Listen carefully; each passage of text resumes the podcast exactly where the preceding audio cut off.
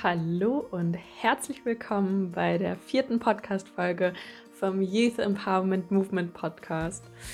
Ich bin Dolly, ich bin die Gründerin von diesem Projekt und meine Vision ist es, möglichst viele junge Menschen, also dich, für dich selbst zu begeistern. Und äh, was meine ich damit? Ich meine damit, dass ich dir Gedankenanstöße, Inspiration, möglichst viel Grundlagenwissen über Psychologie und wirklich handfeste Tools in die Hand geben möchte, sodass es dir leichter fällt und vielleicht sogar, das wäre natürlich das Ziel, Spaß macht, rauszufinden, wer du bist, was du willst im Leben und was zu einem für dich erfüllten Leben dazugehört. Und mir ist aufgefallen, auch besonders in meiner Jugend, dass die ganzen spannenden Fragen des Lebens nicht in der Schule behandelt werden wo man jetzt natürlich berechtigterweise fragen könnte, ist es die Aufgabe der Schule, diese Fragen zu beantworten oder überhaupt zu stellen.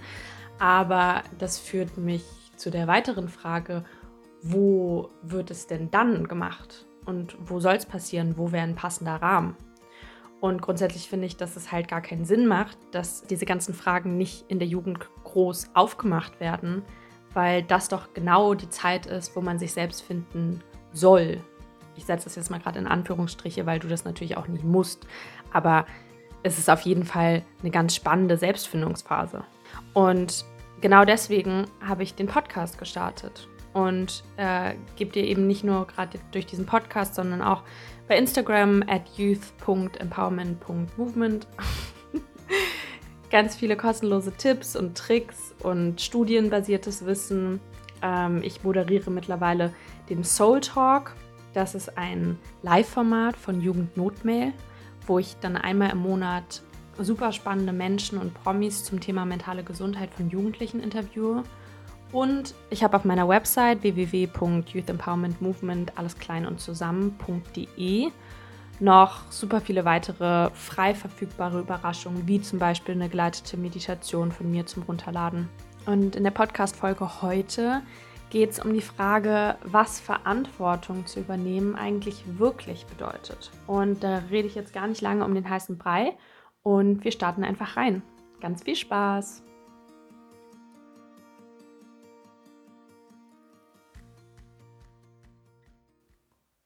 Verantwortung kann man ja erstmal für sehr vieles übernehmen. Also gerade in unserer heutigen Zeit geht es irgendwie viel um die Verantwortung für den Planeten oder die Verantwortung für die nächste Generation. Oder es geht um die Frage, überhaupt mal Verantwortung für sich selbst zu übernehmen, also nicht immer die Probleme bei anderen zu suchen. Und ich habe mich jetzt in der Vorbereitung für die Folge hingesetzt und mir überhaupt mal die Frage gestellt, okay, Verantwortung zu übernehmen, was, was bedeutet das überhaupt?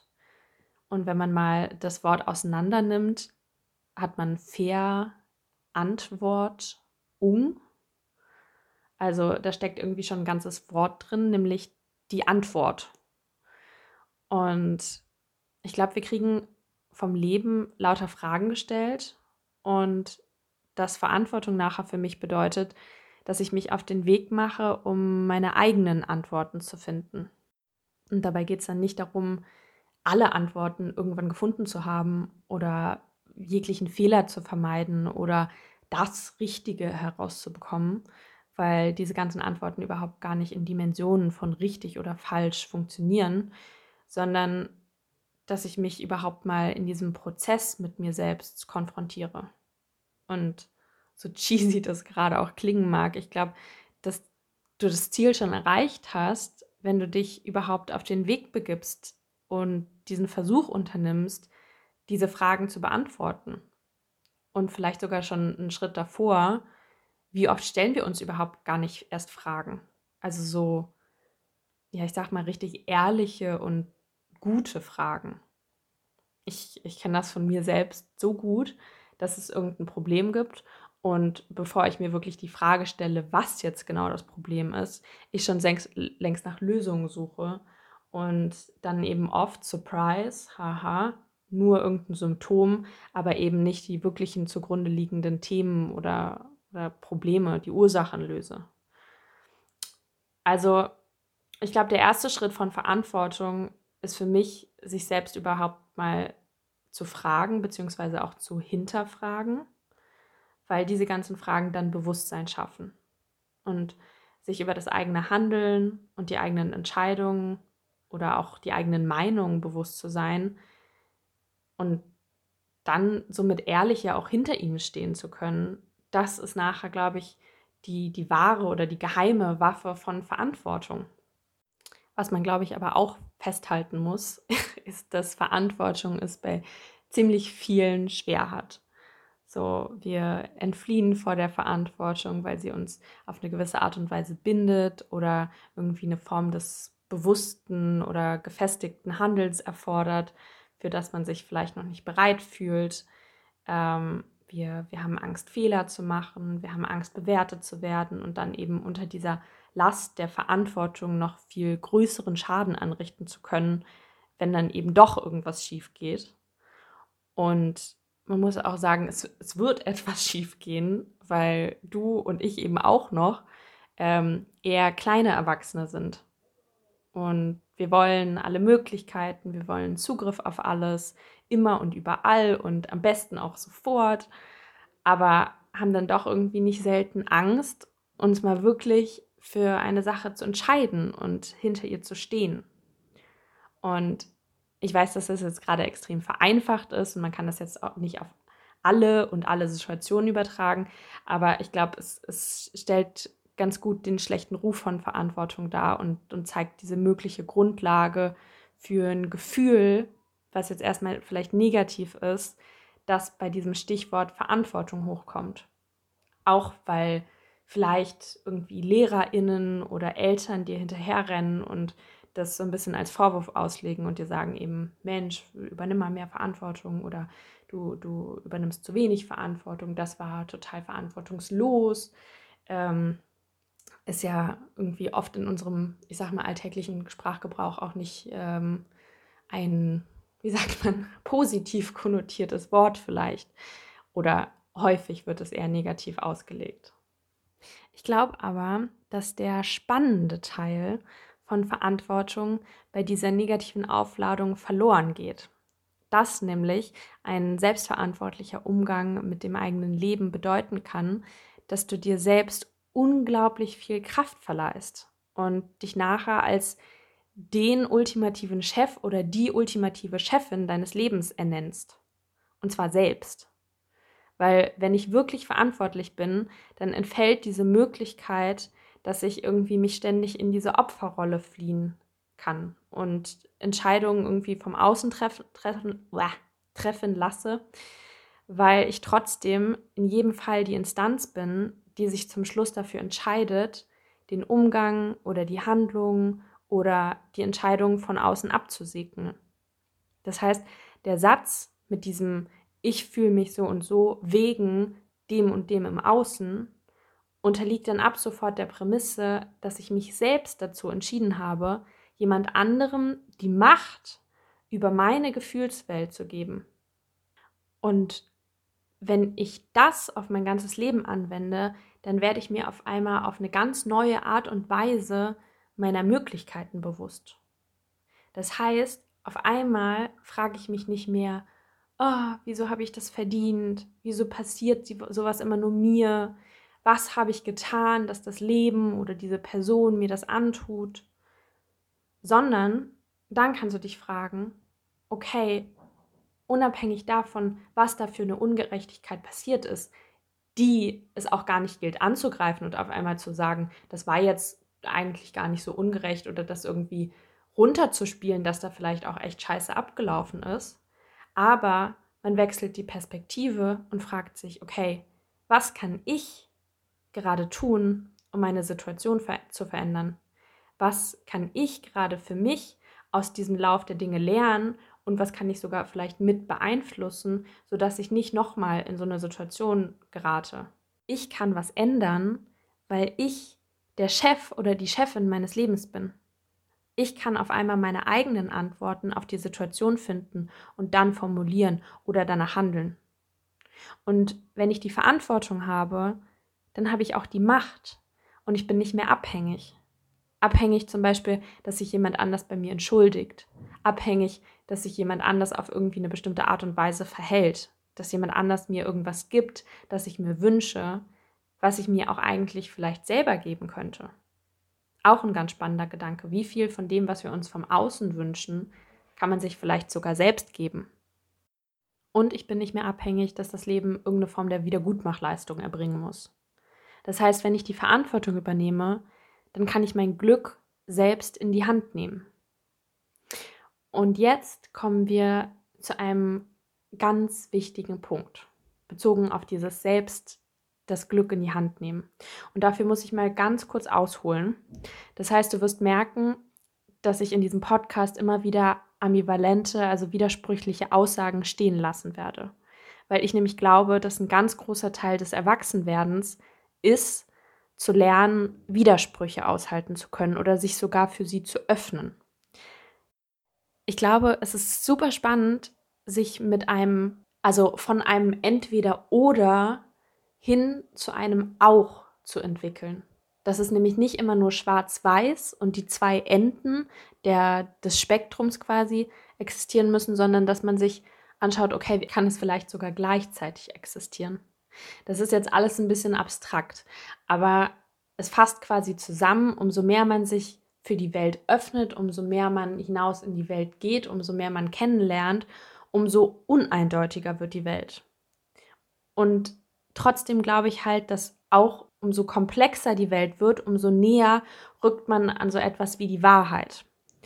Und deswegen möchte ich dir in diesem Podcast eben nicht nur diese eine schön verpackte Vision eines, nicht Vision, Version eines Themas bieten, sondern dich auch herausfordern, um die Ecke zu denken und zwei Perspektiven oder eben sogar noch mehr kennenzulernen und dir so ermöglichen, herauszufinden, dass das Viereck, was wir uns vielleicht gerade angeschaut haben, von der anderen Seite betrachtet, vielleicht einfach nur die Unterseite von der Pyramide ist.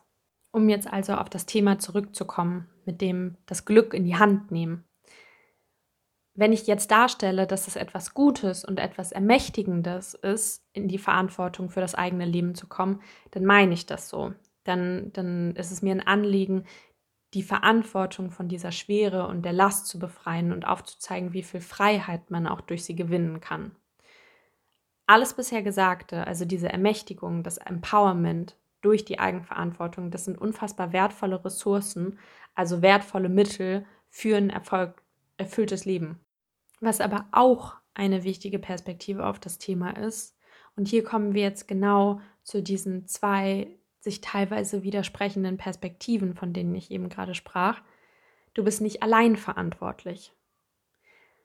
Und das ist ganz wichtig. Durch Sätze wie du allein bist deines Glückes Schmied oder durch Eltern, die zum Beispiel natürlich in den besten Intentionen und Absichten ihre Kinder in die Welt schicken mit den Worten, solange du glücklich wirst, bin ich es auch, durch diese Sätze wird das Gefühl vermittelt, dass wir alleine alle Zügel in der Hand hätten, um glücklich zu werden.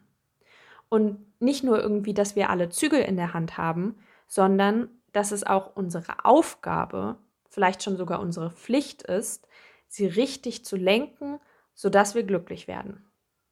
Und damit entsteht die Illusion, die Illusion, dass wir die absolute Kontrolle über das Ausmaß von Glück in unserem Leben hätten. Wir haben viele Zügel in der Hand, aber nicht alle. Mit dieser Sichtweise entsteht nämlich das Bild, dass du selbst schuld bist, wenn du nicht glücklich bist. Dass du vielleicht sogar versagt hast, wenn es dir nicht gut geht.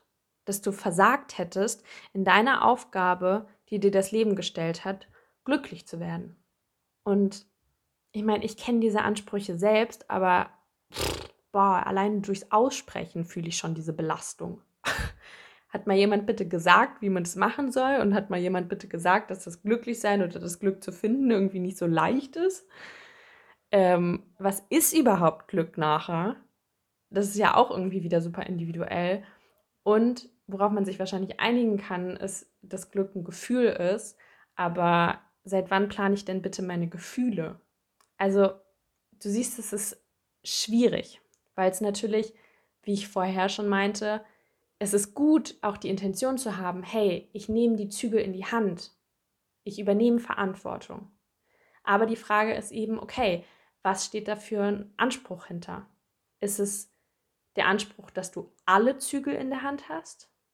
Oder dass du mal vielleicht zwei, drei Zügel mehr nimmst, als du gerade überhaupt. Vielleicht hast du auch gar keinen Zügel in der Hand. Vielleicht hast du, weißt du überhaupt nicht, dass du überhaupt Zügel in die Hand nehmen kannst, aber du siehst, es ist sehr, es ist sehr individuell. Ich habe letzte Woche, glaube ich, einen Post zum Thema Dankbarkeit und Toxic Positivity geteilt. Also Toxic Positivity meint eine toxische, ungesunde Positivität, wo du quasi zwanghaft versuchst, alles in ein irgendwie positives Licht zu rücken. Darunter fallen zum Beispiel dann Sätze wie, es geht deiner Freundin schlecht und du sagst, ey, sei doch einfach mal dankbar oder ach, es könnte schlimmer sein oder eben Glück ist eine Entscheidung.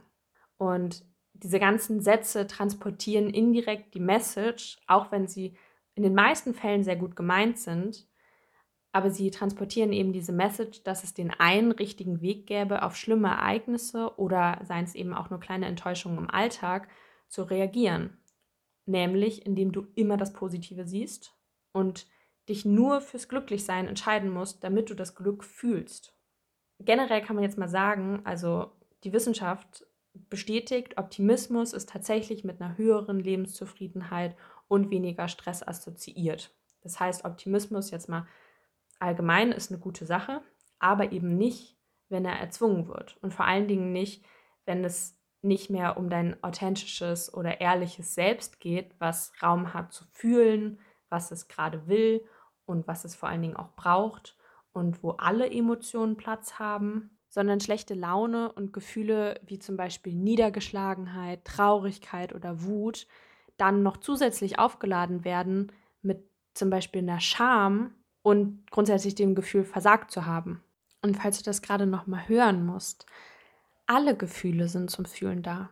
Nicht nur die in Anführungsstrichen guten, wie eben Freude, Liebe, Zufriedenheit, Gelassenheit oder Glück.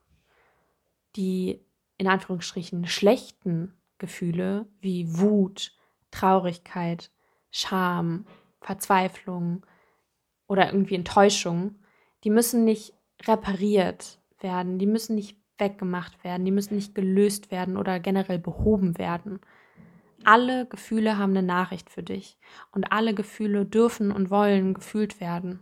Und dass es gute und schlechte Gefühle gibt, ist eine Illusion oder eine Bewertung, die nicht wirklich was bringt, weil wir uns eben nachher nur schlecht fühlen, weil wir die schlechten Gefühle fühlen. Und dabei ist es auch einfach eine tatsächliche Kompetenz, Trauer und Wut auszuhalten, weil Gefühle zu unterdrücken nachweislich zu einem höheren Stresslevel und schlechterer Gesundheit führt. Und zusätzlich muss man ja auch mal sagen, dass es nicht so wäre, als ob das jetzt der angenehmste Zustand der Welt ist, so dass es noch nötig wäre, da jetzt eine Packung Scham drauf zu hauen. Worauf ich also mit diesen ganzen letzten Gedanken hinaus möchte, ist, dass Verantwortung für das eigene Leben zu übernehmen unfassbar empowernd ist und ganz viele befreiende und positive Aspekte hat, aber es halt gleichzeitig auch immer wichtig ist, das Ganze in den Kontext zu setzen, dass du eben nicht für alles und nicht alleine verantwortlich bist. Und vielleicht fragst du dich einfach mal an der Stelle selbst, ganz ehrlich, habe ich eher die Tendenz, die Schuld bei anderen zu suchen und die Verantwortung von mir zu schieben? Fühle ich mich oft als Opfer meiner Umstände und nur selten, als ob ich die Kontrolle über mein Leben hätte? Oder habe ich vielleicht eher Schwierigkeiten, mich von den Problemen oder Emotionen von anderen abzugrenzen und übernehme ständig und viel Verantwortung? Und bin ich vielleicht gestresst oder versuche viel um mich herum zu kontrollieren. Nachher geht es halt immer um die Balance. Und wenn du dich jetzt gerade zum Beispiel erst zur, zu, äh, eher zur ersten Beschreibung zuordnen würdest, dann wäre es für dich sicherlich spannend, mehr in die Eigenverantwortung zu treten und mal die Vorteile dessen zu entdecken. Und wenn du dich eher zur zweiten Beschreibung zuordnen würdest, dann lautet der Call für dich wahrscheinlich gerade eher nicht noch mehr in die Verantwortung zu treten und noch mehr zu übernehmen, sondern eher vielleicht mal einen Schritt zurück zu machen und dich mit dem Gedanken anzufreunden, dass du eben nicht alles kontrollieren kannst und vor allen Dingen auch nicht musst. Also wir sind hier alle kleine Menschleins, die mit 18 noch nicht die Weltformel entdeckt haben müssen. Und grundsätzlich ist das Leben auch ein, ein Spiel, würde ich sagen. Kitschig, aber wahr. Und was wir aber trotzdem alle mal machen können, du und ich zusammen, ist auf die Suche nach den eigenen Antworten zu gehen. Das finde ich mit den schönsten Aspekt von diesem ganzen Thema Verantwortung. Also schreib mir super gerne bei Instagram persönlich auch, wie ich dich dabei am besten unterstützen kann. Und wie immer freue ich mich über deine Gedanken zur Folge oder auch eine Bewertung vom Podcast bei iTunes. Und ich glaube, ich werde jetzt nochmal schwimmen gehen. Ich habe das vorhin noch gar nicht erzählt, aber du äh, wirst gerade live aus Griechenland quasi äh, zu, zugeschaltet. Und ähm, ich sitze hier gerade auf dem Bett und schaue auf den Balkon. Und da sind ganz viele Blumen und ich sehe das Meer und die Sonne scheint. Und ich beame ganz viel Wärme und Sommerlichkeit und ähm, Idylle zu dir rüber. Und wann auch immer du den Podcast gerade hörst, wünsche ich dir noch einen richtig schönen Tag oder einen richtig schönen Abend oder eine richtig gute und erholsame Nacht. Bis ganz, ganz bald, deine Jolly.